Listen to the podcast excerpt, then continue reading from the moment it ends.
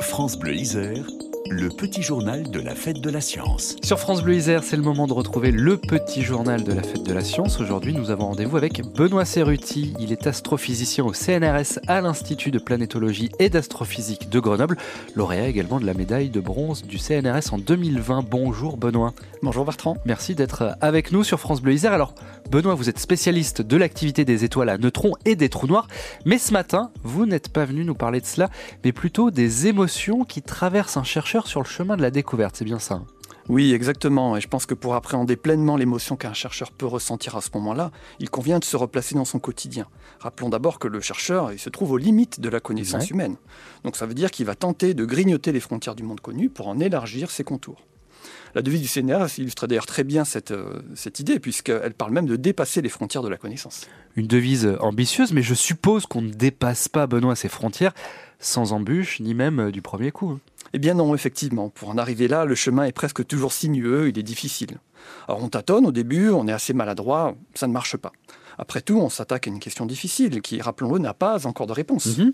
bien sûr. Et ça fait drôle, d'ailleurs, au début, lorsqu'on débute en recherche, et n'importe quel chercheur vous le dira. Je pense qu'au fond, un chercheur est assez frustré. Mais entendons-nous bien, hein, c'est un état de frustration qui est assumé, et je dirais même qui est sain et nécessaire. D'accord. Euh, après, on peut rester bloqué pendant des heures, euh, des mois, euh, voire plus, sur un, sur un même problème. Ça peut même tourner à une véritable obsession, d'ailleurs. Il arrive qu'un problème me hante jusqu'à ne plus endormir la nuit, et dans ce cas-là, il m'arrive de tourner les pièces du puzzle dans un sens et dans l'autre, il n'y a rien à faire, ça ne marche pas. Et alors, est-ce que vous abandonnez ou est-ce que vous lâchez rien? Ah, Heureusement, si, il arrive quand même un moment où on est passé à autre chose. Mais le cerveau, lui, euh, il n'a pas arrêté de, continuer à travailler, et bien au contraire, lui, il a continué de travailler dans son coin. Et c'est à ce moment-là que parfois, à des moments assez inattendus, eh bien, on a des clics, ça y est, on a trouvé la réponse. Ça m'est arrivé euh, au cours de balade en montagne, par exemple, ou en faisant mes courses, donc à des moments assez inattendus, voire même en pleine nuit. Et dans ce cas-là, je m'affaire à aller euh, gribouiller des notes. Euh, l'émotion qui est ressentie est en général à la hauteur de, l'accumulation de cette frustration au cours du temps. Elle peut être assez puissante, assez enivrante. Hein, et dans ce cas-là, c'est assez difficile de retrouver le sommeil d'ailleurs. Hein. J'imagine. On a compris quelque chose qu'on ne prenait pas avant, tout simplement.